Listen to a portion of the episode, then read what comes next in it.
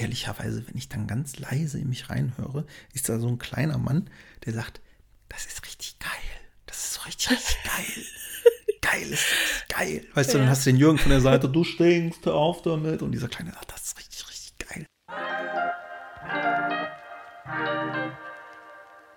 Aus der Hüfte direkt in dein Ohr.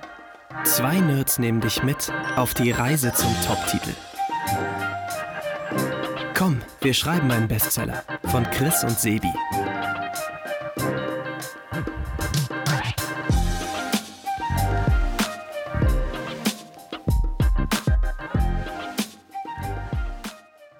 Da sind wir wieder. Schönen guten Tag. Hallo zusammen. Eine Woche wieder um, ne? Kinder, wie die Zeit vergeht.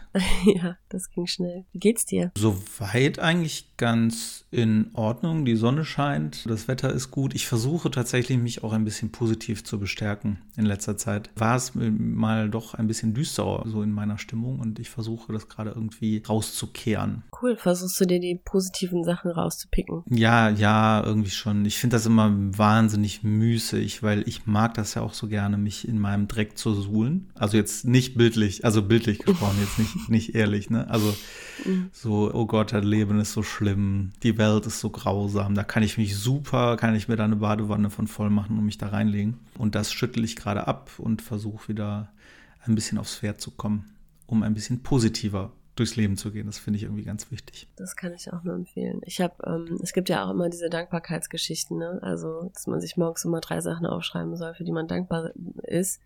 Bin ich kein Fan von, weil ich finde Dankbarkeit ist immer, das ist so groß. Also ich, es gibt vieles, wofür ich super dankbar bin, aber ich finde es besser, das so ein bisschen kleiner zu halten. Deswegen ich schreibe in meine Morgenseiten immer rein, was war gestern schön also was war richtig schön, was hat mir gut gefallen, was hat mich gestern glücklich gemacht. Und da sind auch manchmal auch wirklich sehr kleine Sachen drin, wie der Spaziergang oder das schöne Wetter oder, weiß ich nicht, die Vogelküken, die jetzt Flügge sind und im Garten rumzwitschern. Solche Sachen. Im Kern geht es bei den Dankbarkeitsübungen ja genau darum, vielleicht ist da die Begrifflichkeit dann irreführend, geht es ja auch darum, Dinge zu finden, für die man dankbar ist am Tag. Das können ja, ja auch Kleinigkeiten ja. sein. Ich muss sagen, ich habe das selber probiert und fand es mega scheiße. Ich habe das immer gehasst. Ich habe da auch nachher immer reingeschrieben, nix. Weißt du, wofür bist du dankbar? Nix. nix. Gehen wir nicht auf die Nüsse, Buch, nix, so. Und dann hat mich aber eine sehr liebe Freundin von mir, ja nicht dazu gezwungen, das wäre das falsche Wort, aber sie hat angeregt, dass wir das mal beide machen. Und dann haben wir uns jeden Tag halt so Dankbarkeitsdinge geschrieben. Und das fand ich total wertvoll, weil das ist ein bisschen wie zusammen Sport machen weil da muss man, ne? Also das war dann auch so, wenn einer von uns das dann vergessen hat, dann hat der andere dann auch schon rumgenervt über WhatsApp, so hey, Dankbarkeitsübung. Und das finde ich, äh, das hat tatsächlich sehr gut getan. Und wenn man halt merkt, man macht mhm. das einfach mal eine Zeit lang und zwingt sich auch dazu, das zu machen, dann ähm, ja, dann ist das irgendwie schon, schon ganz besonders. Natürlich äh, ist es immer schwierig, das mit jemandem zu teilen, weil das ja auch zum Teil sehr persönlich ist. Aber wenn man einfach die Ebene hat und das mal ausprobieren will, kann ich das nur empfehlen, weil äh, vielleicht die beste Freundin oder am besten Freund zu nehmen. Hm, weil wenn man es machen muss, das hat ja auch sowas, man macht es ja oft auch abends, dann äh, sitzt du halt da und denkst so, das Leben ist grausam und schlimm und alles ist schrecklich, Krieg, Pandemie, Tod, schlimm. So, und dann zwingst du dich einfach nochmal zu überlegen, okay, was war denn heute? Und dann kann es einfach die Zeit sein, die man mit seinem Kind verbracht hat. Dann kann es sein, dass irgendwie ein Projekt endlich mal geklappt hat, dass irgendeine Präsentation gut war oder so. Und das gibt einem so am Ende des Tages schon dann nochmal so ein ganz gutes Gefühl. Aber ich glaube, es ist einfach ein Training. Und wenn man das lange mhm. Zeit macht, dann stellt sich erst was ein. Und ich glaube, man muss da so die ersten Wochen einfach mal durchziehen. Ja, sonst bleibt es halt zynisch, ne? Weil ich habe das anfangs, als ich es alleine gemacht habe, auch immer so ironisch ausgefüllt. Weißt du, so. Hm. Hm, hm, hm. ja, ich bin ja so dankbar. Uhuhu. Du tolles Buch hier. So, aber wenn man das halt irgendwann mal überwunden hat, dann ist das schon gar nicht schlecht. Also vielleicht sollte man es mal ausprobieren. Ja, ich habe auch mal einen Achtsamkeitskurs gemacht, da war das auch ein Teil der Übung, ähm, wirklich ganz bewusst ähm, im Moment zu sein und das wahrzunehmen und auch wertschätzen zu können, weil es sind, manchmal ist es auch wirklich nur dieses wunderschöne Licht, das jetzt gerade zum Beispiel hier ins Büro fällt, was echt, boah, richtig schönes goldenes Herbstlicht äh, fast schon, würde ich sagen.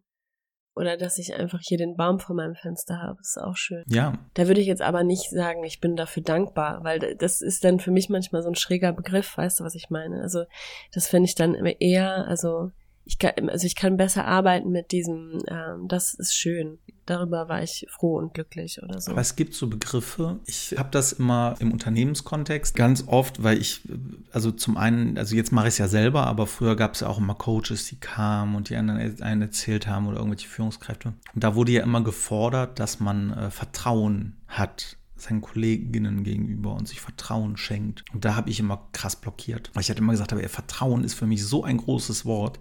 Weil Vertrauen heißt für mich, ich vertraue jemandem ohne Zweifel und äh, ohne Einschränkung. Und das tue ich durchaus. Ich kann vertrauen, aber nicht mit Leuten, mit denen ich mich die meiste Zeit in irgendwelchen Terminen ankacke, weil ich denke, Alter, was hast du für ein Problem?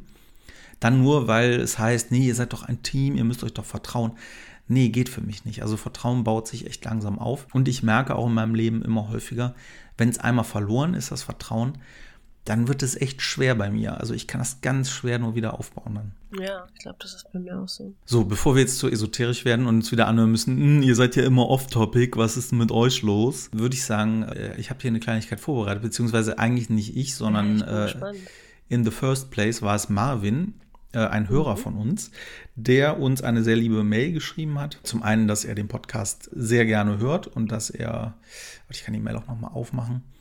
Ich werde sie nicht vorlesen, aber einfach nur so mal grob, dass er unseren Podcast hört und ihn auch sehr äh, mag und inspirierend finde, was ich natürlich sehr schön finde oder wir sehr schön finden. Und er hat eine Situation, da fühlte ich mich sehr äh, angesprochen dass er schon seit Jahren eine Idee, eine Buchidee oder Bücherideen mit sich rumträgt, aber Angst davor hat, wirklich zu starten.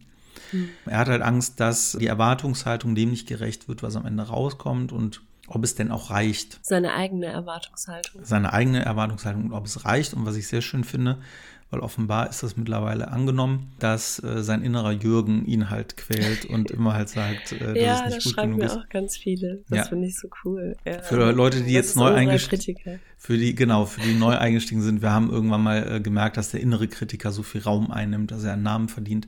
Und wir haben ihn äh, Jürgen genannt und äh, fordern immer wieder Jürgen halt die Fresse. Mehrere Petitionen laufen schon. Ähm, aber Jürgen hält halt die Fresse nicht. Und bei Marvin hält er sie auch nicht. Und wir haben ja ganz oft schon darüber geredet, wie man es schafft, seinen inneren Struggle zu überwinden, seine inneren Ängste, wie man es schafft, Zweifel zu, ja, auszumerzen. Und darum habe ich mir überlegt, äh, machen wir einfach jetzt die Top 5 gegen die eigenen Ängste beim Schreiben. Und die hast du dir jetzt aufgeschrieben, oder? Ja, das habe ich aufgeschrieben. Ist ein sehr griffiger Krass. Titel, merke ich gerade. Die Top 5 der wie man Ängste überwindet beim Schreiben. Schon wieder vergessen. Du bist wirklich eine Fruchtfliege. Das ist aber genau das Ding, warum wir auch keine Rubriken haben. Mhm. Weil in dem Moment, wo sie einem einfallen, sind sie halt schon weg. Also, hier sind die Top 5 Dings. So, Nummer 1. So, Nummer 1, pass auf. Nummer 1 ist Anfangen. Weil das ist ja sein größtes Problem. Er denkt darüber nach. Und äh, das ist eigentlich so der wichtigste Tipp, machen statt denken. Und das gilt eigentlich für ganz viel im Leben, weil es so viel Ressourcen und Energie verbraucht, darüber nachzudenken, ob etwas richtig oder falsch ist und darüber nachzudenken, wie es denn die anderen Leute finden, die um einen rum sind. Drauf geschissen. Einfach machen. Weil, was oft vergessen wird und was ich auch immer vergessen habe und du, by the way, auch, wenn man etwas schreibt, dann ist das ja nicht eins zu eins sofort für, für jeden lesbar. Man kann es einfach machen. Das war ja auch unsere Erkenntnis irgendwann hier bei dem Podcast, dass wir anfangs äh, total nervös waren. Ich weiß, ich habe auch bei der ersten Folge so oberperformt äh, mit meinem Gerede. äh, weil ich so nervös war. Und irgendwann ist uns aufgegangen, hey, das ist kein Live. Wir schneiden das, wir können es theoretisch auch nochmal neu machen, wenn es totale Kacke ist. Haben wir auch, glaube ich, einmal gemacht, weil technisch irgendwie nichts funktioniert hat. Das ist völlig legitim. Insofern einfach machen. Ihr seid mit euch alleine. Das muss man sich einfach mal ähm, klar machen. Und wenn man jetzt auch den krassesten sexuellen, abgefahrensten Fetischkram runterschreibt. Es interessiert niemanden, weil es niemand liest. Man selber liest es oder irgendeine kranke Horrorgeschichte mit ganz viel Splatter und so. Schreibt es doch erstmal. Dann schreibt ihr es für euch. Es wird ja irgendeinen Anlass geben, dass ihr es schreiben wollt. Und wenn ihr damit fertig seid, lest ihr es euch selber durch Und wenn ihr es dann immer noch gut findet, dann könnt ihr immer noch überlegen, ob ihr es veröffentlicht. Und wenn ihr es nicht veröffentlicht, dann geht es halt in irgendeine gesicherte Datei. Das ist vielleicht auch ganz wichtig, wenn ihr es für euch erstmal macht. Was ich manchmal mache, ist, dass ich mir Dateien Kennwort sichere. Das könnt ihr auch mal googeln, wie das geht für euer System. Bei Apple geht das ganz easy. Und dann vergibt man sich einfach ein Passwort, falls man zum Beispiel ähm, zu mehreren einen Rechner verwendet. Mhm. Und dann kann man die Datei ja auch nennen, keine Ahnung, äh, Dinge, die ich schon immer machen wollte oder Brief an meine Mutter oder so damit äh, es nicht so auffällig Tag. ist. Tagebuch. Ja, dann will es jeder knacken, glaube ich. Aber das ist eigentlich so, so ganz wichtig. Macht's erstmal für euch und denkt nicht drüber nach, weil und das ist schon äh, eigentlich der zweite Tipp. Aber warte mal, ja. Sibi, weil, sorry, ich glaube, ich, ich würde da sogar noch ein bisschen vorher ansetzen, weil ich kann das total verstehen mit diesem, mit diesem Anfang, dass es so, äh, weil ich, also das ist ja einer der Gründe, warum wir hier auch sprechen, weil wir das so ein bisschen entmystifizieren wollen. Ich habe ja am Anfang auch immer wirklich staunend vor Büchern gestanden in der Buchhandlung und ich konnte es einfach nicht begreifen, wie jemand sowas erschaffen kann. Also es gibt natürlich auch schlechte Bücher, aber wenn du halt wirklich ein richtig gutes Buch in der Hand hast, das ist, ähm, boah, da, da habe ich so eine Ehrfurcht vorgehabt und so und war da so demütig und habe gedacht, das kann ich, das kann ich doch nicht. Also wie, das, wie soll das gehen? Das ist so ein hoher Anspruch auch an, an sich selbst. Und Fakt ist aber, es ist ja ein riesiger handwerklicher Prozess und wenn du deine, deine Rohfassung schreibst, das musste ich für mich auch lernen, dann geht, dann, also die Rohfassung zu schreiben heißt, den Perfektionismus einmal auszumachen. Einfach erstmal runterzuschreiben. Da geht's wirklich nur darum, den Plot einmal aufzuschreiben.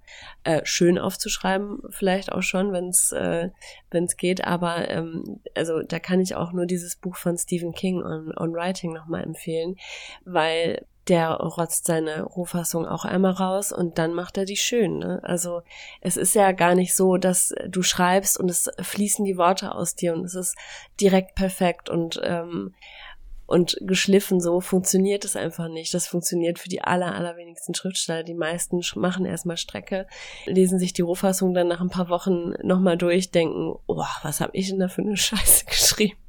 Und fangen dann an zu hobeln und zu schleifen und ähm, zu feilen und das und das ist ein krass anstrengender Prozess auch. Aber ich glaube, man kann die Erwartungshaltung da einmal wirklich komplett runterfahren und sagen, nein, das muss jetzt hier nicht super geil werden auf den ersten Schlag, sondern so, so funktioniert das Game halt mhm. nicht. Ich mache jetzt erstmal Strecke und danach wird's schön gemacht. Und da sitzen im Zweifel, wenn du halt eine Agentur findest oder einen Verlag, werden da ja auch noch ganz viele andere Menschen dran rumschleifen und mit rumwerkeln. Und es ist ja nie eine Single-Produktion, sondern da werden dir auch Leute helfen und du kannst dir auch Hilfe holen im Zweifel. Ja, und so hat das hat mir sehr geholfen anzufangen, mich da zu überwinden. Aber auch was du gesagt hast, mir klar zu machen, hey, ich kann das ja auch für meine Nachttischschublade schreiben. Also wenn wenn mir das nicht gefällt, dann muss ich es ja niemandem zeigen.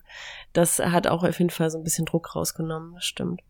Ja, Sorry, und jetzt wolltest du den nee, zweiten Nee, nee, nee, alles sagen, gut. Ne? Wir sind noch bei eins. Ich finde es auch gut, was du gesagt hast. Und das kann ich auch nur noch mal bekräftigen, dass es ganz wichtig ist, einfach nicht zu perfektionistisch an die Sache ranzugehen und einmal anzufangen. Vielleicht hilft es auch sich vorher, also wenn man wirklich über Buch nachdenkt, hm, sich nochmal vielleicht so ein Buch, so Buchratgeber irgendwie zu besorgen. Gibt ja so Sachen, wie man richtig guten Krimi schreibt, habe ich zum Beispiel gelesen. Das hat mir sehr geholfen, mich einfach mal zu strukturieren damit man einfach so ein bisschen Handwerk auch bekommt. Das gibt ja auch Selbstsicherheit, wenn man weiß, okay, wie funktioniert das so grob. Und dann aber einfach anfangen und nicht zu perfektionistisch sein. Wäre genau wie du sagst, man überarbeitet es eh zigmal nochmal. Und so kommt man halt rein. Ne? Also natürlich, wenn man es, wenn man es professionell machen will, dann gibt es dann ganz viel, was man vorab tun sollte, wie die Rollen erstmal, äh, die Figuren erstmal zu definieren. Kapitelübersichten schreiben. Aber ganz ehrlich, wenn du eine Idee im, im Kopf hast und willst sie umsetzen, ja. dann fang einfach mal an zu schreiben. Der Rest, der kommt dann irgendwann. Weil irgendwann, so war es auch bei mir immer, oder ist es bei mir immer wieder, wenn ich einfach anfange, spätestens bei Kapitel 6 merkst du so, ach krass, eigentlich ist die Geschichte jetzt zu Ende erzählt. Und dann fängst du automatisch nochmal an, überlegst, okay, wie mhm. muss das aufgebaut sein? Dann fängst du an zu plotten. Aber wichtig ist einfach zu machen, weil das blockiert dich ja auch. Wenn du die ganze Zeit irgendwas im Kopf hast und äh, es nicht rauslässt ja, absolut, und ja. versuchst, dich irgendwie da äh, theoretisch ranzumachen, vergiss es. Und was da auch wichtig ist, da würde mich auch deine Meinung interessieren, was auch noch zu Thema 1 machen statt denken gehört, ähm, sich auch mal zu überlegen, welche Rahmenbedingungen man schafft. Ich habe es hier schon ein paar Mal erzählt. Ich habe mein Buch, deswegen kann ich mich auch mit Marvin ganz gut identifizieren, ja auch ein paar Jahre mit mir äh, schwanger getragen äh, in meinem Kopf. Sagt man das so? Ich weiß es gar nicht. Äh, bin schwanger gegangen, so. Und dann habe ich mir ja, das war auch ein krasser Prozess für mich, weil ich voll in diesem Karriere-Game war, äh, bin ich ja auf vier Tage gegangen, um diesen freien Tag zu nutzen, um zu schreiben. Äh, und das hat mir extrem geholfen, diese Rahmenbedingungen, äh, dass ich zum Schreiben komme. Wie, wie war das bei dir? Magst du es vielleicht nochmal erzählen? Also wie hast du dir die Zeit freigeräumt, um zu schreiben? Boah, gute Frage. Also ich glaube, bei mir war das eher so ein Kopfding. Das ist ähm, von einem Hobby oder von etwas, was ich ganz gerne mache, mal so zwischendurch, zu einem, zu etwas geworden ist, was bei mir den höchsten Stellenwert eingenommen hat. Und dadurch habe ich einfach auch wirklich jede freie Minute, jedes Zeitfenster, das sich mir geöffnet hat, dafür genutzt und habe mir auch bewusst Zeiten freigeschaufelt, zum Beispiel auch manchmal vor der Arbeit schon. Ganz früh morgens habe ich mich hingesetzt oder dann nochmal ganz spät abends. Ja, ich glaube, das, das war es so ein bisschen. Und also wirklich das auch wichtig zu nehmen und um, anzuerkennen, dass das einen hohen Stellenwert hat in deinem Leben. Das hat schon mal geholfen, weil dann skippst du vielleicht andere Sachen. Also ich statt jetzt Klavier zu üben, habe ich dann geschrieben. Statt shoppen zu gehen, habe ich geschrieben. Statt spazieren zu gehen, habe ich geschrieben. Und das ist auch, hat auch immer ein bisschen was mit sozusagen Verzicht zu tun, erstmal auf den ersten Blick. Aber ich habe einfach so viel dadurch gewonnen, weil das ist ja das Liebste, was ich habe. Und ähm, deswegen fühlte sich das gar nicht an, wie auf irgendwas verzichten oder irgendwo was abzwacken zu müssen, sondern das war sehr bereichernd mhm. insgesamt. Und ich wollte auch nochmal anmerken, dass es ja auch ganz coole Techniken gibt, um sich so ein bisschen auszutricksen, ne? also um anzufangen. Bei mir war es ja wirklich, ich habe dir das ja schon ein paar Mal erzählt, aber du machst dich ja immer noch mal lustig, aber manchmal ist es auch wirklich erstmal, okay Marvin, hol dein Notebook, stell es auf den Tisch, klapp es einmal auf und mach's an. Dann holst du den Kaffee, machst irgendwas anderes und dann gehst du nochmal zurück zu deinem Notebook und machst das Programm auf, mit dem du schreibst, sei es jetzt Scrivener oder Papyrus oder Word, Word oder was auch immer. Word, genau. Und dann gibt's ja verschiedene Übungen, zum Beispiel, dass du sagst, ich darf, ich schreibe jetzt nur einen Satz. Ich schreibe jetzt nur einen einzigen Satz. Und dann ist gut, dann darf ich wieder zuklappen, aber ich schreibe jetzt diesen einen Satz. Oder dass man sagt, ähm, heute darf ich nur fünf Minuten schreiben. Also dass man es ganz krass limitiert, auch mit ähm, Stoppuhr. Und meistens ist es dann ja wirklich so, dass wenn du dann diese fünf Minuten geschrieben hast, dass du dann reingekommen bist. Und dass dadurch, dass du, dass du eigentlich nicht darfst, dass es dich so ein bisschen animiert, dann doch weiterzuschreiben. Ich habe auch gemerkt. Du meinst die verbotenen Früchte? Ja, ja, so ein bisschen, weil ähm, etwas, was auch wirklich stimmt, das habe ich neulich in einem Psychologie-Podcast gehört, dass ähm, wenn du dir selber Ziele setzt, dann die funktionieren am allerbesten, wenn es Ziele des Tuns sind und nicht des Unterlassens. Also wenn ich zum Beispiel sage, ich möchte nicht mehr auf meinen Spaziergängen Podcast hören, dann ist das ja quasi ein Verbot, was ich mir selber auflege, auferlege. Aber so funktioniert unser Hirn leider nicht. Also das in den meisten Fällen wird das scheitern. Wenn ich aber sage, ich laufe bis zu der einen Ecke, bis zu der einen Kreuzung und dann darf ich Podcast hören. dann habe ich immerhin einen kleinen Teil der Strecke bin ich ohne gelaufen und dann mache ich das an und dann ist es wie so eine Belohnung. Also es ist eher so ein, ein Ziel des Tuns, also etwas, was ich konkret machen will, statt etwas, was ich nicht mehr machen will. Macht das Sinn, was ich gerade versuche zu sagen? Und das Dritte, ähm, was ich Marvin sagen würde, weil ich das selber auch so gemacht habe, ist, manchmal hat es ja einen Grund, dass man so eine Blockade hat, abgesehen davon, dass man vielleicht Angst hat vor den eigenen Erwartungen oder dem nicht gerecht zu werden. Manchmal hakt das auch am Plot, ganz unbewusst. Und ähm, da kann es manchmal helfen, sich jemanden zu schnappen. Moment, Moment, Moment, Moment. Jetzt nehme ich alle Tipps äh, oh, vorweg. Okay. Ich habe ja fünf Tipps mitgebracht. Du hast Wir sind bei Tipp Tipps 1. okay, Sevi, dann mach weiter. Also. Okay, also Tipp Sorry. 1 schließen wir hiermit ab. Machen statt denken. Einfach loslegen, Rahmenbedingungen schaffen, los geht's. Sich verarschen, ja. So, Jürgen, genau, sich verarschen. So, um Jürgen loszuwerden, was auch immer hilft, hast du eben auch schon kurz mal angesprochen. Tipp 2 liegen lassen. Also nicht liegen bleiben, das ist was anderes, sondern liegen lassen. Also wenn du was geschrieben hast, dann ja, lass es erstmal liegen und überarbeite dich nicht zu Tode. Es muss nicht, wie oft zitiert, die sechs Wochen sein oder sechs Monate. Es reicht auch einfach mal drei Tage. Weil in dem Moment, wo du schreibst, ist ja auch der Jürgen aktiv. Am Anfang. Den kann man sich wirklich abtrainieren. Aber am Anfang denkt man so, äh, hm. kann man das so schreiben? Äh, Mache ich da, ist das doof jetzt? Muss da ein Nebensatz hin? schreibt man das so, auch super, dass man dann die ganze Zeit irgendwie bei duden.de rumhängt, weil man denkt, nee, oh Gott, das ist ja. ja peinlich. Nicht machen, einfach schreiben so. Und wenn man das dann liegen lässt und sich mal zwei Wochen später anguckt, dann kann man das ganz gut beurteilen. Wenn man dann natürlich den Jürgen auch ein bisschen in Schach hält. Aber wenn man dann einfach es liest, als wäre es gar nicht sein eigenes Werk. Und das ist ehrlicherweise was, was mir immer wieder passiert. Wenn ich schreibe, halte ich mich für so okay. Und das gilt jetzt nicht nur für, für Bücher, so generell, auch was Konzepte angeht, was Ideen angeht, was mhm. Kurzgeschichten angeht, alles Mögliche. So, ich finde mich immer so okay und dann lasse ich die Sachen liegen. Und wenn ich mir die Sachen dann später nochmal angucke, das können alte Präsentationen sein, das können alte Konzepte sein.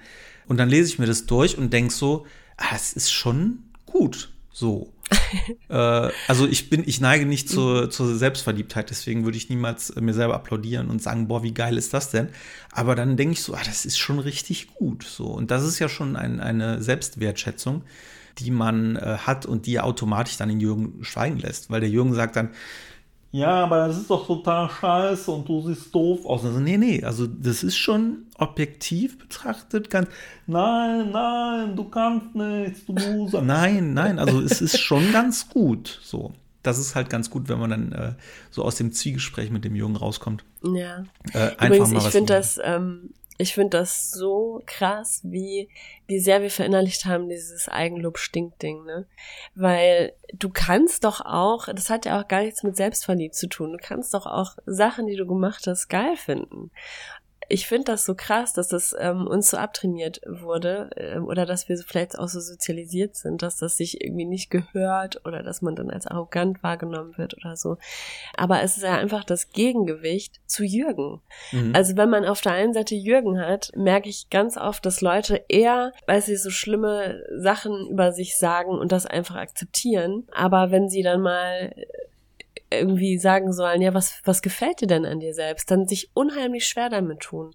Aber ich glaube, das ist ein Weg, ja, um das so ein bisschen zu kompensieren. Also auch zu lernen, zu wertschätzen und auch zu feiern, was man geleistet hat und das auch sagen und aussprechen zu dürfen.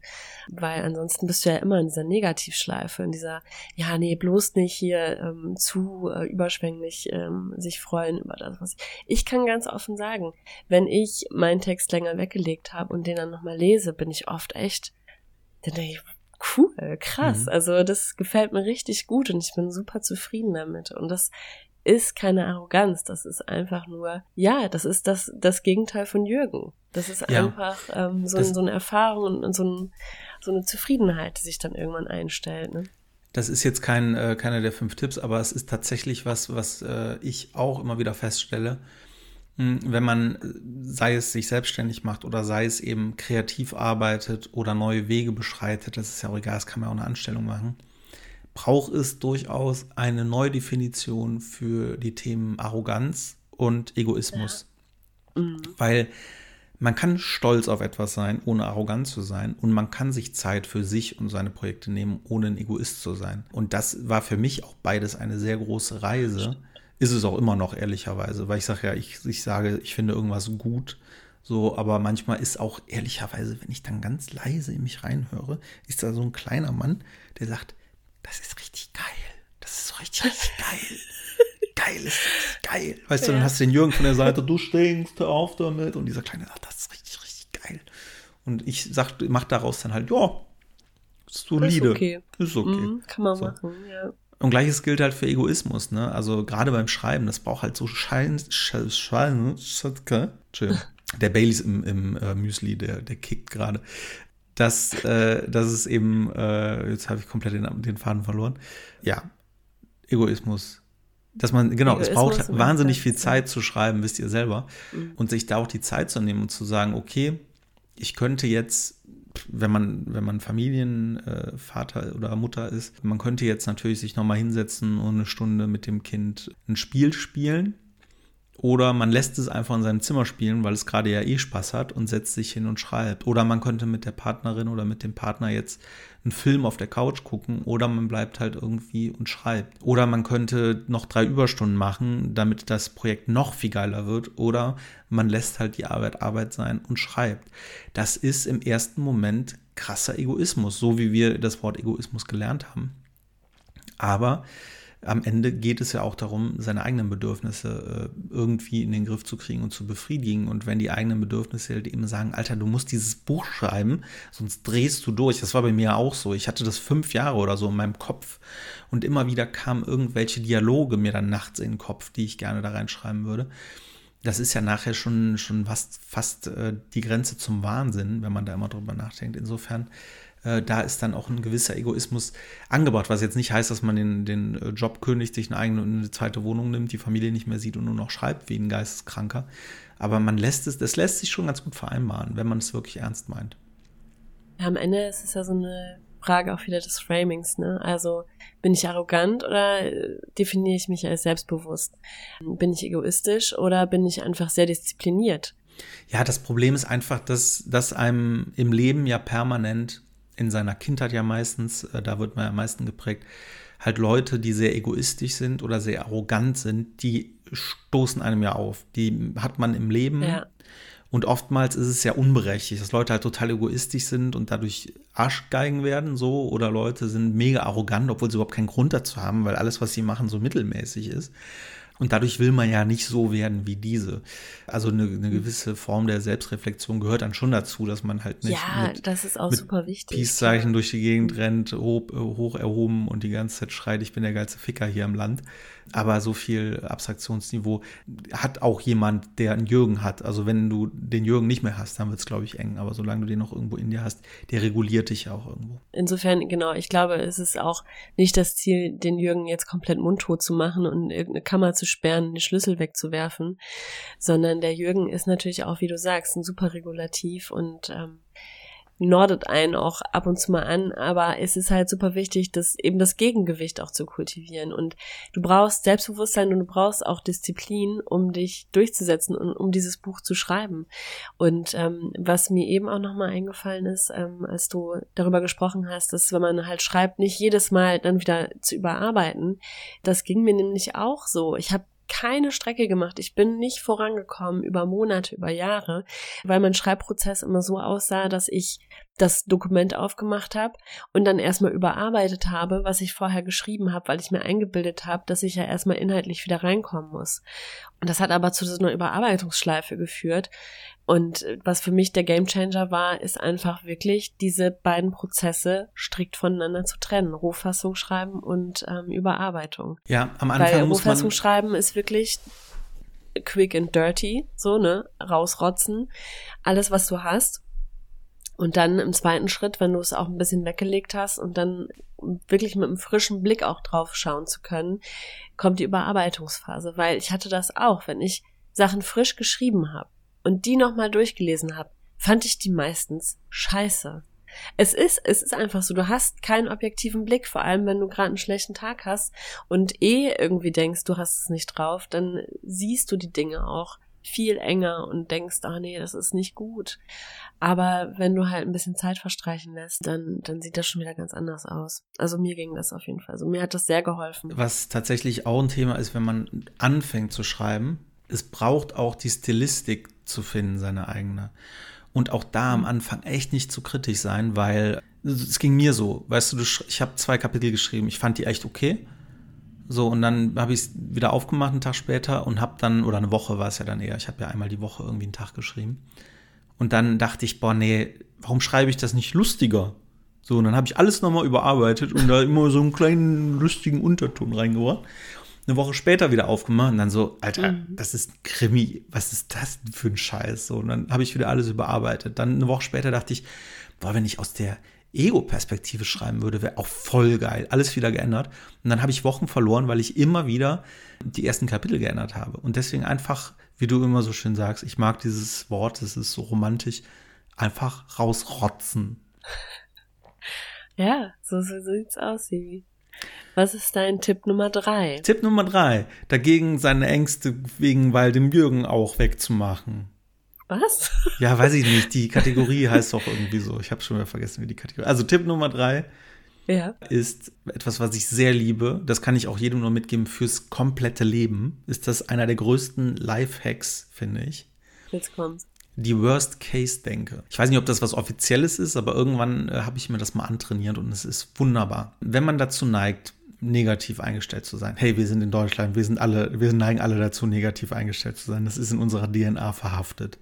Darum jeder da draußen, der irgendwelche anderen Wurzeln hat, ich gratuliere dir. Wenn du rein deutsche Wurzeln hast, dann bist du negativ. Das ist leider so. 99 Prozent der Fälle. So, und das Gute ist, wenn du in deinem Kopf bist und denkst, oh mein Gott, oh mein Gott. Und zum Beispiel beim Schreiben ist es ja auch so, bin ich gut, kann ich das, ist das scheiße, was ist, wenn meine Freundin das liest, Leben ist schlimm. So, wenn ihr das im Kopf habt, dann denkt es halt zu Ende. Dann macht einfach mal die Worst-Case-Denke. Also Worst Case heißt ja im Endeffekt der schlimmste anzunehmende Fall. Was ist das Schlimmste, was dir passieren kann, wenn du jetzt anfängst zu schreiben? Dass du nach einer Woche merkst, dass es dir, dass nicht, dass es dir nicht gefällt. Es kann sein, dass du nach einer Woche merkst, dass du es nicht drauf hast. Wäre echt mies, aber hey, du hast es wenigstens ausprobiert. Worst Case könnte auch sein, du schaffst es, du schreibst es, du quälst dich dadurch, äh, du kriegst gutes Feedback, du machst es, du bringst es raus, willst es rausbringen, findest keinen Verlag. Scheiße, was dann? Machst du Self-Publishing. Oder aber du findest einen Verlag, er bringt es raus und es will keiner lesen. Ja, aber dann hast du trotzdem ein vom Verlag gedrucktes Exemplar bei dir im Schrank und kannst irgendwann deinen Enkeln die Anekdote erzählen, als du damals ein Buch rausgebracht hast. Also was ist das Allerschlimmste, was passieren kann? Und das gilt für alles. Also ich weiß nicht, wie es euch geht, aber ich habe das immer sehr stark bei mir gehabt, jahrelang oder eigentlich die Hälfte meines Lebens so.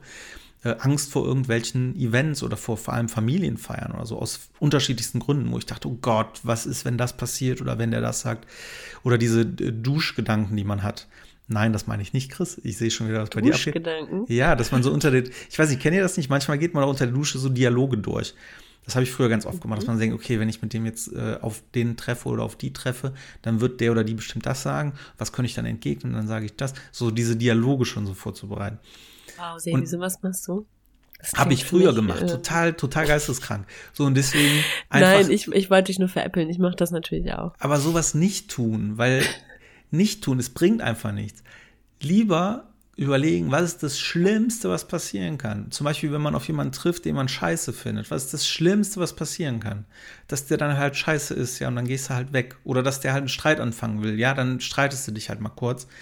Und ein Satz, den ich immer ganz gerne sage, der immer die Leute so ein bisschen schockiert, in 100 Jahren sind wir alle tot. Also was, was für einen Impact hat das bitte? Es ist alles relativ scheißegal so. Und darum, Worst Case denke, lieber Marvin, auch an dich, denk einfach mal zu Ende, was sind eigentlich deine Zweifel und was ist das schlimmste anzunehmende Szenario, wenn du jetzt dich hinsetzt und anfängst zu schreiben. Ja, und ich meine, selbst wenn das Worst Case ist, so klingt es zumindest jetzt aus deiner, aus der Beschreibung der Mail, dass es ihm dann nicht gefällt, was er geschrieben hat, dass es nicht seinen Erwartungen entspricht.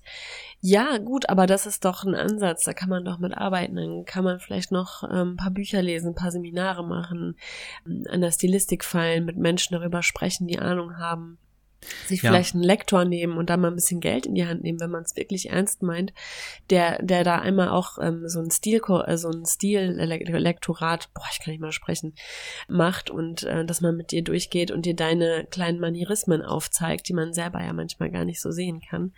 Und, äh, und niemand, das ist Handwerk, ne? Niemand, also die, die allerwenigsten können von Haus aus schon von Anfang an gut schreiben. Das ist halt wirklich, das kommt mit den, mit der Zeit, mit der, mit der Erfahrung, mit viel Lesen, mit viel Schreiben auch sich solche Sachen anzueignen, wie es geht, gibt ja auch ein Lesetempo, es gibt ein, so einen Rhythmus und wie sind die Absätze aufeinander abgestimmt, wie sind die Sätze aufeinander abgestimmt. Aber das ist dann schon wirklich am Ende die Kür und da muss man sich so langsam vortasten. Ich weiß auch immer nicht, oft ist dann ja so die Erwartungshaltung so, ich bin noch nie Inliner gefahren, aber ich ziehe mir die Dinger jetzt an und ich werde hier gleich Pioretten schlagen.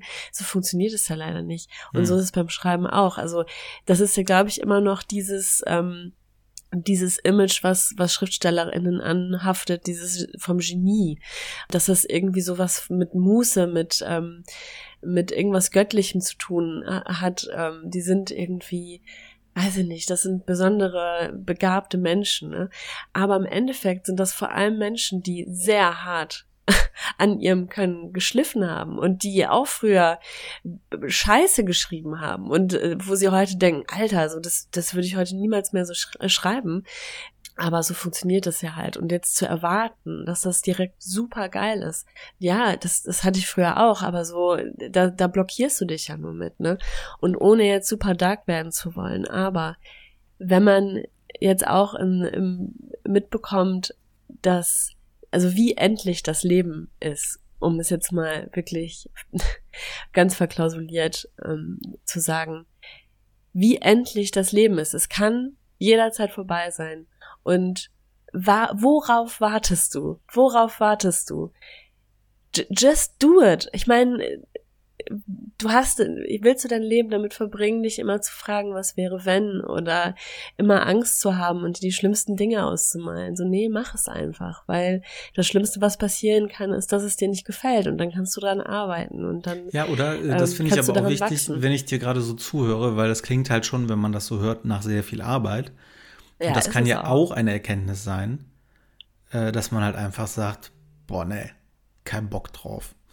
so, ja, aber da kann man, da kann man halt auch innerlich einen Haken dran machen und sagt, ja, ich habe es mal probiert, aber ganz ehrlich, es ist eine Kurzgeschichte oder es ist einfach gar nichts geworden. Ja, oder vielleicht ist es einfach auch nicht die Gattung. Vielleicht ähm, ist man auch in einem anderen Genre besser aufgehoben, im, so wie du Drehbuch oder Kinderbuch oder Kurzgeschichte oder weiß ich nicht, ne? Also man kann sich da ja total ausprobieren. Das ist ja das Schöne im, im kreativen Bereich. Bist du bereit für den vierten Tipp? Ich weiß nicht. Was kommt da? Ja, okay. Der vierte Horror. Tipp, gegen die Angst, das Schreiben zu überwinden. Nein, gegen das Schreiben Angst winden. Sich in der Angst zu winden. Also, äh, Tipp 4, wenn man jetzt schon geschrieben hat, ne, also man hat sich überwunden, man hat die Rahmenbedingungen geschaffen, man hat angefangen zu schreiben, Feedback einholen. Ja. Damit bin ich dir auch immer hart auf den Sack Boah, gegangen. Aber das ist schwierig. Da also das erfordert so viel Überwindung, weil du dann zum ersten Mal ja sichtbar wirst, ne? Genau. Und, und die meisten schreiben ja sehr lange für sich. Es ist aber mhm. tatsächlich der größte Hebel, um ja. Jürgen loszuwerden. Hätte ich weil, gedacht. Scheiße, scheiße, ich bin schlecht, ich bin schlecht, ich bin schlecht, weil der Jürgen das immer sagt. Ich habe so gemacht, ich habe mir äh, aus meinem Arbeitskontext die Leute identifiziert, die mir immer offen ihre Meinung zu meiner Arbeit gesagt haben. Die nicht gesagt haben, oh, schön, super toll, klasse, brauchst eine Gehaltserhöhung, sondern die halt auch mal gesagt haben, oh, ist das wirklich gut so? Weil dadurch mhm. wusste ich schon, das sind alles Menschen, die haben mir immer ihre Meinung gesagt, die haben auch keinen, die machen, die haben auch keine Angst davor, mir mal was ins Gesicht zu sagen, was ich nicht cool finde.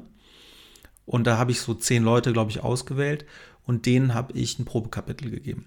Und ja, es war die absolute Hölle, das zu tun, ja. weil äh, wir haben immer dieses Bild von nackt durch die Stadt laufen. So fühlt es sich halt an, weil es ist so krass persönlich, was Geschriebenes ja. wegzugeben. Vor allem, aber, wenn du so zweifelst, ne? Aber es Und ist eh mega im Hinterkopf spannend. Hast, ist es nicht gut. Mm, ja, genau, richtig. Wenn du zweifelst, deswegen ist es eine Riesenüberwindung. Es ist halt mega spannend, mhm. weil es hat mehrere Effekte. Zum einen veröffentlichst du das erste Mal, wenn auch in einem ganz kleinen Rahmen. Du machst die Erfahrung, was heißt das, ein Werk von sich zu veröffentlichen? Zweitens hat es einfach diesen großen Effekt, dass du Feedback zu deiner Arbeit bekommst und danach auch, wenn die Leute sollen sich natürlich nicht absprechen, so wenn du danach halt siehst, okay, alle sagen, und das wird in der Regel so sein, boah, krass, das ist, das ist richtig gut, wusste gar nicht, dass du das kannst, dann gibt dir das einen mega Selbstwertschub den du, den du auch gut brauchen kannst. Oder aber sie sagen, boah, ja, finde ich ganz nett so, dann weißt du aber auch, wo du dran bist. Aber in der Regel wird es halt eher sein, dass es eine Wertschätzung ist, weil du dir ja die Mühe gegeben hast. Und das Dritte, was bei mir zumindest war, fand ich erstaunlich, wie unterschiedliche Meinungen man bekommt. Man sieht dadurch erstmal wieder, dass alles, was man im Kreativen macht, oder Kunst oder wie man es auch mal nennen will, ist immer mega, mega subjektiv in der Wahrnehmung, weil das waren alles nette Kolleginnen und Freundinnen, deswegen haben mir auch manche Tipps gegeben, wie man es besser machen kann. Und bei manchen dachte ich, ach geil, das ist echt eine gute Idee, aber bei den meisten dachte ich so, ah, nee, nee, nee, nee, das kann ich nicht machen. So, aber alleine das, man setzt sich mit der Meinung anderer auseinander mhm. und dieser Punkt auch mal zu entscheiden, das ist eine gute, ein guter Ansatz oder das ist eine Meinung und ich schätze dich, aber nee, nee, ich weiß schon, was ich machen will und ich weiß schon, was ich tue. Das ist auch ein Rieseneffekt. Darum, also wenn man an dieser Schwelle angekommen ist, dass man Feedback einholt, dann hat man eigentlich so die größte Hürde genommen, um den Jürgen äh, in seine Schranken zu weisen. Ja, das hätte ich nie gedacht. Also ich habe das immer total unterschätzt. Du hast mir das ja wirklich sehr, sehr oft gesagt, dass ich das mal jemandem schicken soll und mir mal externes Feedback ähm, einholen soll. Ich hätte das nie gedacht, wie wohltuend das ist, weil es natürlich einen Kontrapunkt setzt zu deinem Jürgen, wie du schon sagst, ne? Und am Anfang kann ich mich dran erinnern, war ich immer, habe ich das immer relativiert. Wenn jemand, also auch eine sehr gute Freundin, die hat, die hat ein paar Kapitel ähm, bekommen von mir und ähm, war so überschwänglich, ne? Und ich habe mich verarscht gefühlt. Ich habe gedacht, das sagst du doch nur, weil wir Freunde sind. Und ich meine, wie willst du auch anders reagieren? Du willst mir ja nicht vom Kopf stoßen oder so, ne? Und habe dann versucht, das irgendwie für mich wieder abzuwerten sozusagen und habe äh, und habe gemerkt, dass der Jürgen schon so präsent war, dass ich das gar nicht richtig glauben konnte und gar nicht richtig annehmen konnte, weil ich so lange einfach mit Jürgen alleine war in meinem Kopf, dass so eine andere Perspektive, die aber sagt, nein, hey, das ist richtig gut, das ist voll spannend, das hast du handwerklich auch gut gemacht, dass ich das gar nicht zulassen konnte. Und insofern ist es genau auch wieder so wichtig, da etwas in die Waagschale zu werfen. Und zwar, wie, wie nennen wir denn diesen, diese andere Persona, die, die uns auch mal sagt, hey, das ist richtig geil. Ich keine Ahnung. Ist es die Sylvie? Ich weiß es nee, nicht. Nee, wir brauchen noch jemanden, äh, einen Konterpart zu Jürgen tatsächlich. Ja, das meine ich ja, Hase. Ja. Ich, aber ich, mir fällt kein Name ein, der da irgendwie griffig wäre. Also ja, wenn eine ihr einen Persona, Tipp habt, die, ja, find, ich finde gut, macht ihr mal. Wir brauchen, wir mhm. brauchen äh, adäquaten, äh, einen adäquaten Gegenpart zum äh, Jürgen. Ihr könnt gerne mal Namen einreichen, vielleicht auch den Namen irgendwie von jemandem, den ihr sehr mögt. Oh, das ja, ist ja wie so Sterne cool. benennen. also ich will das jetzt um Gottes Willen nicht vergleichen, aber man kann ja auch Sterne im Himmel benennen oder Bäume oder so. Und dann heißt halt eben äh, eine Figur hier äh, im Podcast nach eurer Liebsten oder eurem Liebsten. Das wäre doch eigentlich eine schöne Idee. Aber gerne Frau. Wir, wir, möchten ein bisschen, ein bisschen divers, möchte ich schon bleiben. Deswegen. Ja, so ein, so ein Motivator, so ein Antreiber, ne, der den, den dem Jürgen mal wirklich Paroli bietet.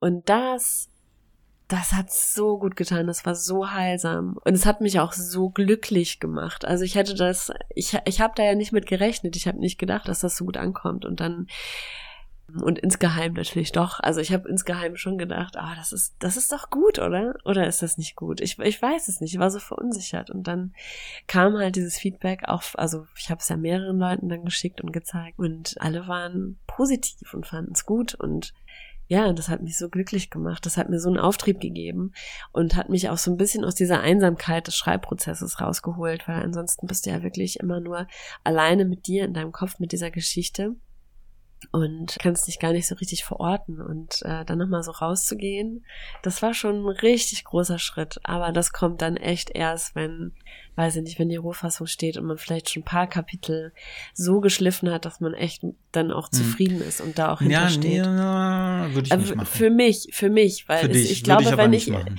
Ja, würde ich schon machen, weil wenn ich jetzt Kapitel einreiche, wo ich nicht zufrieden mit bin. Wo, wo einreichen? Entschuldigung, ich, vielleicht habe ich dich auch. Äh, nee, einreiche verloren. bei Freunden zum Beispiel. Also oder bei Leuten, wo ich sage, die vertraue ich und du hast auch Ahnung. Ich schicke dir mal ein paar Kapitel. Würde ich, sehe ich, sehe ich anders, aber erzähl trotzdem. Nee, ich würde da keine Rohfassung einreichen, weil das ist so das ist fragil. Geil, dass du das ich, einreichen ich nennst. Du schickst es Freunden und Kollegen. Das ist ja keine Einreichung. Ja, sorry, ich Hast bin du schon per Einschreiben zugeschickt. Ja, ja, ja, genau, aber das ist genau der, der mhm. Fehler meiner Meinung nach. Nein, aber Sebi, jetzt mal ernsthaft, ich kann das nicht, weil das ist so fragil, dass ich bin da zu verlässlich. Ich muss erst wirklich selber total d'accord und zufrieden damit sein, bevor ich das Freunden zeige. Weil wenn es halt noch nicht an dem Punkt ist, wo es sein könnte, von, von meinem Können her, dann äh, möchte ich das gar nicht zeigen. Aber. Weil dann äh, kommt zurück, hey, nee, das ist aus den und den Gründen gefällt mir das nicht. Und ich denke mir, ja, aber das ist ja noch eine Rohfassung. Das ja, aber dann bist du doch bestätigt noch mal darin, wenn du sagst, ja, aber ganz ehrlich, äh, du hättest dir viel deines Schmerzprozesses genommen. Darum bin ich dir auch mal auf den Sack gegangen und habe gesagt, gib doch mal ein Kapitel rüber, wenn du es vorher gemacht hättest, weil dann hättest du diese Bestätigung, diese positive Bestärkung schon gehabt während du die Rohfassung schreibst und nicht erst nachdem du dich da durchgequält hast. Natürlich, wenn das Feedback ist, die Figur ist noch nicht rund, dann weißt du ja selber, dass die noch nicht rund ist. Aber wirklich zu warten, bis die Rohfassung fertig ist, das, können, das kann ja Jahre dauern, bis du deine Rohfassung fertig hast, wenn du das neben deinem normalen Job noch machst. Und dich da die ganze Zeit mit dem Jürgen rumzuquälen, das würde ich nicht machen.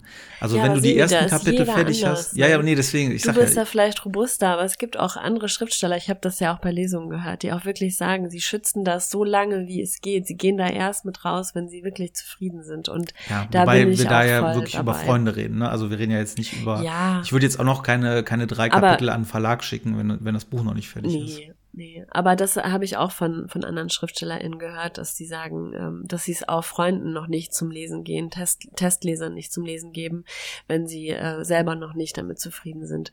Und da bin ich voll dabei, weil das einfach sehr verletzlicher und intimer Prozess Okay, ist. ich weiß, wo wir uns gerade reiben. Mhm. Ähm, Ich auch. ich schreibe Kapitel ja, natürlich überarbeite ich die und natürlich hat es auch nochmal Auswirkungen, wie geht das Buch weiter und dann passe ich noch was an, aber ich schreibe Kapitel eigentlich so, dass die fertig sind. Ja, ja, ich nicht. Genau, das ist nämlich der Ich Unterschied, rotze. weil du rotzt halt und äh, schraubst danach rum und ich äh, schreibe halt schon so, dass ich es theoretisch im Lektor geben könnte. Und deswegen könnte ich ohne Probleme, auch jetzt bei dem, bei dem Lustigbuch, was dann auch irgendwo in, im Äther bei mir rumhängt, da könnte ich dir die ersten zehn Kapitel schicken ohne Probleme und wüsste, okay, das ist so grob das, was ich damit machen will und würde mir dein Feedback holen. Wenn das natürlich äh, in erster Linie gerotzt wäre, dann würde ich das wahrscheinlich auch nicht machen. Ich glaube, da ist so ein bisschen der Unterschied. Ja, im Sinne von, ich, ich rotze, ich finde es, also es ist jetzt nicht, ich äh, krieg keine vollständigen Sätze zusammen und ich habe da eher so einen Staccato-Stil und reihe da Stichwörter aneinander. Nein, ist natürlich schon ein fertiger Fließtext, der sich auch gut lesen lässt, aber ich bin halt für mich, mein Anspruch ist dann noch nicht ähm, befriedigt, den ich da habe. Und es ist meine Art, meinen Perfektionismus zu überwinden. Und wenn ich das in dem Stadium schon jemand zeige, nein, das, das funktioniert nicht, weil ich ähm, trotzdem ja noch eine Perfektionistin bin und ich möchte das erst rausgeben, wenn ich da auch wirklich zufrieden mit bin. Aber da gibt's halt keine pauschalen Empfehlungen, sondern da ist auch jeder Schreibende für sich anders. Man muss halt nur irgendwann den Punkt finden, wo man sich traut und wo man auch wirklich sagt, okay, jetzt bin ich bereit und das kann dir keiner abnehmen. Das muss aus dir, das muss aus dir herauskommen. Und ich weiß noch, dass ich so ich war, ich war, hatte so Schiss, ähm, als ich das abgeschickt habe. Und ich habe eigentlich gehofft, dass dann sofort ähm, eine Stunde später schon ein Anruf kommt und die Person mir dann sagt, was, was Phase ist. Aber dann hat es ja noch mal ein das paar Tage mir auch. gedauert und Du es hast war wie diese- auf dem heißen Stuhl, ey, boah. Du hast mir ja auch Sachen, weil du hattest mir ja Sachen auf dem Kindle geschickt, so, ja. als du dich dann überwunden hast. Und dann auch so zwei Tage, also weiß ich nicht, war ja schon, waren schon ein paar Kapitel und dann zwei Tage später. Und wie fandst du es? So, äh, ich habe noch nicht reingeguckt. Ich war jetzt irgendwie zwei Tage auf dem Seminar. Ah, okay, so, also deswegen ähm, kann ich nachvollziehen. Der fünfte Tipp, Tipp. Nummer 5. Der fünfte Tipp, um Ängste zu überwinden und mit dem Schreiben anzufangen. Das klang bis jetzt am besten als Rubrik, ne? Ängste zu überwinden und zu. Okay. Mhm. Das kann auch vorgelagert sein. So habe ich es nämlich gemacht. Also bevor du mit deinem Buch anfängst, wenn dir das einfach zu groß ist, Schreibwettbewerbe mitmachen. Das ist etwas, was total cool ist, weil es nicht ganz so viel Zeit braucht wie ein komplettes Buch, weil du Feedback bekommst, aber kein differenziertes. Also du kriegst jetzt nicht hier, oh, das ist aber schlecht, sondern du kriegst Feedback im Sinne von, du schreibst eine Kurzgeschichte, reichst die ein und entweder schafft die es in den Wettbewerb, was schon mal schön ist, so von 50 Werken, 20 Werken, die eingereicht wurden, dann hast du schon mal eine Wertschätzung. Vielleicht schafft es es sogar weiter. Also ein, ein ich habe mal eine Zeit lang, äh, um eben reinzukommen, Kurzgeschichten zu schreiben, hat es ins Finale geschafft von so einem Wettbewerb. Das fand ich mega schön und hat mir dann auch Selbstbewusstsein gegeben. Oder es gibt Anthologien, ganz viele, die ausgeschrieben sind, also wo eben verschiedene Kurzgeschichten zusammengefasst werden in einem Buch. Ist vom Aufwand auch überschaubar. Du hast das Schöne, es wird was veröffentlicht, es wird nicht bezahlt in der Regel, aber du hast was veröffentlicht, bekommst die Wertschätzung, hey, du bist gut genug, um veröffentlicht zu werden äh, und hast schon ein Buch äh, im Schrank, wo zumindest ein Teil von dir drin ist. Darum, also das ist, um Selbstbewusstsein zu erlangen und um reinzukommen ins Schreiben und einfach mal zu schreiben, einfach richtig cool, kann ich nur empfehlen. Und dazu kann ich empfehlen autorenwelt.de. Da findet ihr unter äh, dem Punkt Literaturbetrieb und Aufrufe, das ist nicht zwingend selbsterklärend, also Autorenwelt, Literaturbetrieb Aufrufe findet ihr aktuelle Ausschreibungen. Das ist auf der Seite sehr gut zusammengefasst, weil da so ziemlich alle Ausschreibungen äh, drin sind, die so relevant sind. Und wenn man da reingeht, dann findet man zum Beispiel Anthologien zum Thema aktuell, also da sind halt Themen vorgegeben, das macht es halt auch ganz cool, weil dann das nochmal so ein bisschen triggert und neue Ideen gibt. Zum Beispiel ein Thema ist verlassene Orte unter der Erde. Dann steht auch immer ein Timing dazu, bis zum 30. September. Das würde jetzt ein bisschen knapp werden. Kann man da die Anthologie mitmachen. Weihnachtsgeschichten gibt es. Da habe ich tatsächlich mal eine mit veröffentlicht in der Anthologie. Großstadtwunder ist ein Thema. Mensch 3.0 ist ein Thema. Und da steht auch relativ äh, detailliert drin, was man da machen soll und was die sich wünschen und wie viele Zeichen es sind. Das finde ich auch ganz cool, weil dann kann man sich vorher grob überlegen, okay, ist mir das aufwendig oder zu aufwendig? Verwechselt nicht Zeichen und Wörter, das ist mir nämlich passiert. Ich sollte so und so viel Zeichen abgeben und dachte, es wären Wörter und konnte danach richtig krass einkürzen, weil ich Trottel das nicht richtig gelesen habe. Ähm, lange Rede, gar keinen Sinn. Guckt es euch mal an. Autorenwelt, Literaturbetrieb, Aufrufe. Unter dem Pfad findet ihr das. Und das, was euch da als Thema anspringt, macht es einfach mal. Auch da, es tut keinem weh und vor allem, um ehrlich zu sein, diese ganzen Wettbewerbe, die sind so krass unter Ausschluss der Öffentlichkeit. Das kriegt kein Mensch mit. Das liest ja auch keiner ehrlicherweise, diese Bücher. Könnt ihr einfach mal machen, äh, kriegt keiner mit und ihr bekommt trotzdem in irgendeiner Form Feedback. Ich glaube allerdings, wenn du gerade an so einem Punkt bist wie ähm, Marvin, dass du ähm, noch nicht mal deinen normalen Text, also deinen deinen eigentlichen Text für dich anfangen kannst, ähm, weil du Angst vor deinen eigenen Erwartungen hast, dann wirst du, glaube ich, nicht dann bei einem Wettbewerb mitmachen. Das wäre so, finde ich, schon der nächste Step. Was, was ich ein bisschen niedrigschwelliger finde, ist zum Beispiel dieser Nano Frimo, der fängt ja jetzt im November wieder an ähm, der National Writing Month, ähm, wo man ja sich mit anderen Leuten zusammentut und man kann auch, glaube ich, counten, auf wie viele Wörter man pro Tag schafft und so und ähm, wird dann also kann sich gegenseitig motivieren. Da hatten wir ja hier auch schon mal drüber gesprochen.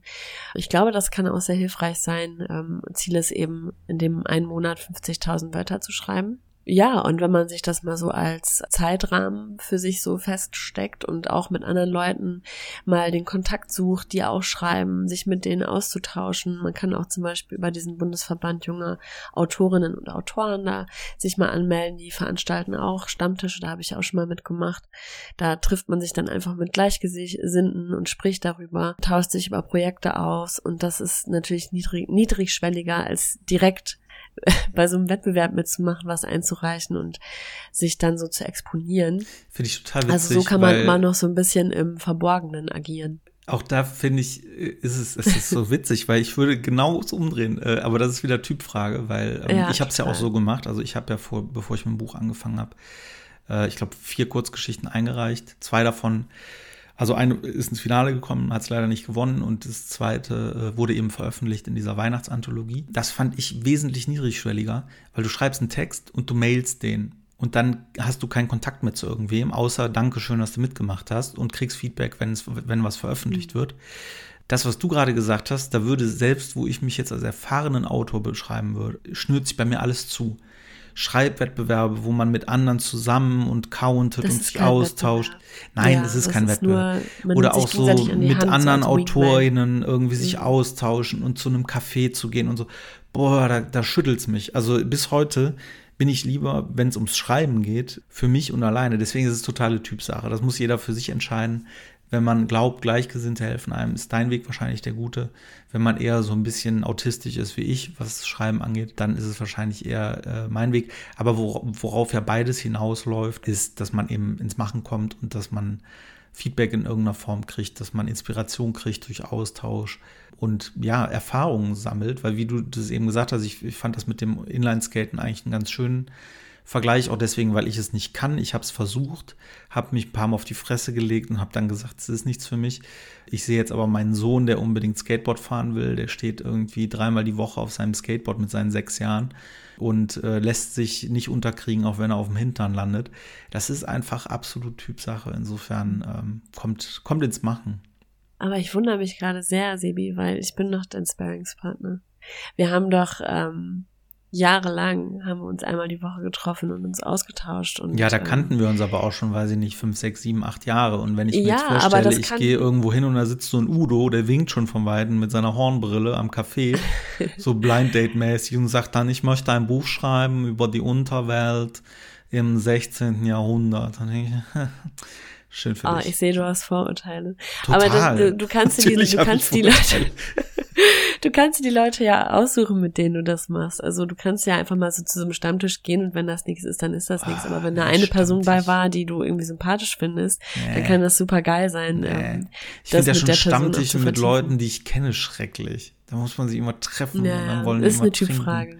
Ja, es ist eine totale Typfrage. Was, äh, wenn du halt wirklich sehr schüchtern bist, vielleicht auch, oder, oder da einfach gar keinen Bock drauf hast und lieber für dich das machst, aber diesen, diesen Vibe von Zusammenarbeiten ganz gut findest. Es gibt, ähm, ich glaube bei Twitch auch, aber auch bei YouTube gibt's immer so Livestreams von Leuten, die gerade studieren oder die gerade arbeiten und schreiben. Und dann kann man quasi sich dazu, ja, einklinken und dann kann man sich auch gegenseitig sehen, wie man gerade schreibt. Und manchen hilft das auch sehr, in so einen, in so einen Work-Mode zu kommen. Also das ist auch eine Möglichkeit, finde ich.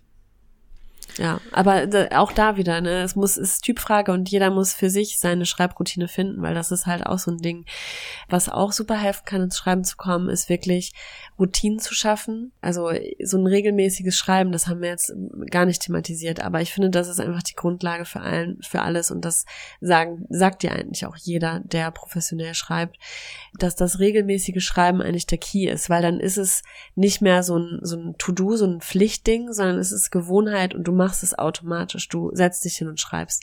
Und da kann man ja auch bestimmte, sag ich mal, Ankerpunkte etablieren, die, ähm, die dich in diesen Work-Mode bringen. Zum Beispiel, dass du immer, wenn du schreibst, du setzt dich an einen bestimmten Ort, du machst dir ein bestimmtes Getränk, du machst ein bestimmtes Lied an vorher, um dich so ein bisschen einzustimmen. Vielleicht liest du noch ein paar Kapitel in einem Buch, was dich immer sehr inspiriert, um in diesen ähm, Schreibmodus zu kommen. All diese Dinge. Und wichtig ist, also auch da wahrscheinlich wieder total typabhängig, aber bei mir ist es total wichtig, also dass es dann immer ähnlich abläuft und ich dann auch weiß, morgen um diese Zeit habe ich Zeit und setze mich hin und werde schreiben und ähm, und dass es dann auch wirklich zuverlässig und regelmäßig passiert und und ähnliche Rahmenbedingungen dafür zu schaffen, das hilft total, so eine Gewohnheit zu etablieren. Das dauert, glaube ich, 21 Tage oder so. Da muss man das halt jeden Tag nicht muss, sondern möchte das gerne regelmäßig machen. Wir wollen ja Ziele positiv formulieren. Aber dann ist das drin und dann hast du auch Bock. Dann, ich weiß noch, das war so eine Phase, wo ich wirklich täglich geschrieben habe. Jetzt gerade bin ich komplett rausgegrätscht, weil ich wasted bin, ich bin krank und in der Zeit davor war auch hier irgendwie so viel los und dadurch habe ich lange nicht mehr geschrieben. Aber es gab eine Phase, wo ich täglich geschrieben habe. Und da war es so, und ich kann mich erinnern, dass du das auch hattest, da wacht man morgens schon auf mit diesem Gefühl, so geil.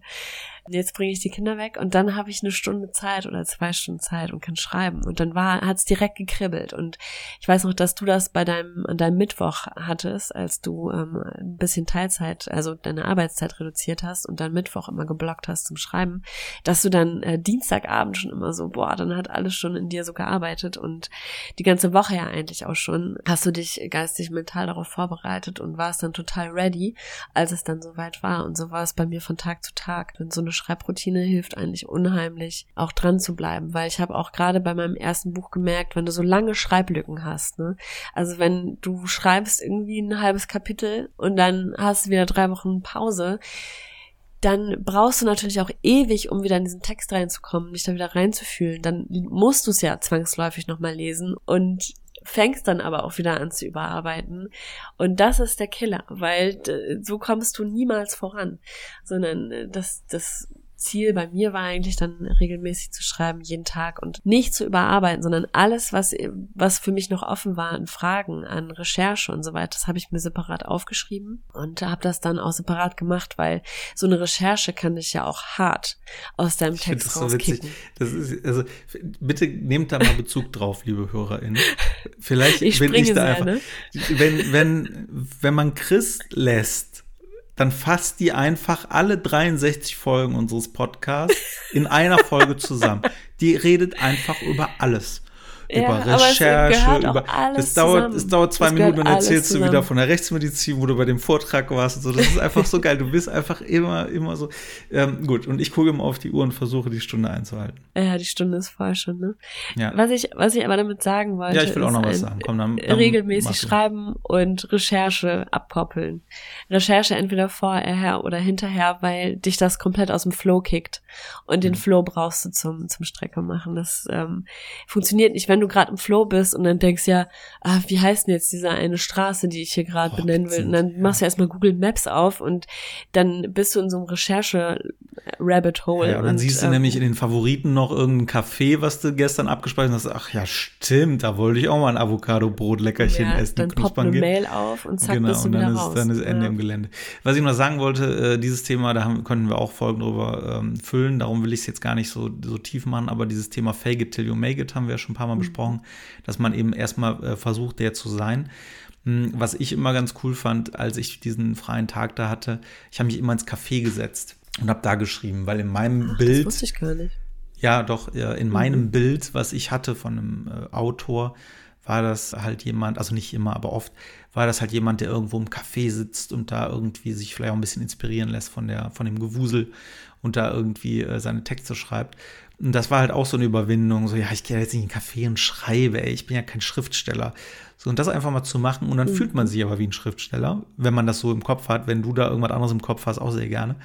Äh, oder wenn zum Beispiel äh, du im Kopf hast, ein Schriftsteller braucht ein MacBook, ja, dann kauft dir halt ein MacBook. Also äh, einfach sich erstmal zum Thema Rahmenbedingungen, einfach das zu schaffen, was man glaubt und dann, ähm, dann loszulegen. Ja, das ist lustig, weil die Melanie Rabas, habe ich hier, glaube ich, auch schon mal erzählt, die hat das am Anfang auch so gemacht. Die hat, äh, ist an Orte gegangen, wo sie glaubt, dass Schriftsteller hingehen, hat sich gekleidet, wie sie glaubt, dass Schriftstellerinnen sich kleiden und hat Dinge gegessen, getrunken, von denen sie angenommen hat, dass das Schriftstellerinnen tun.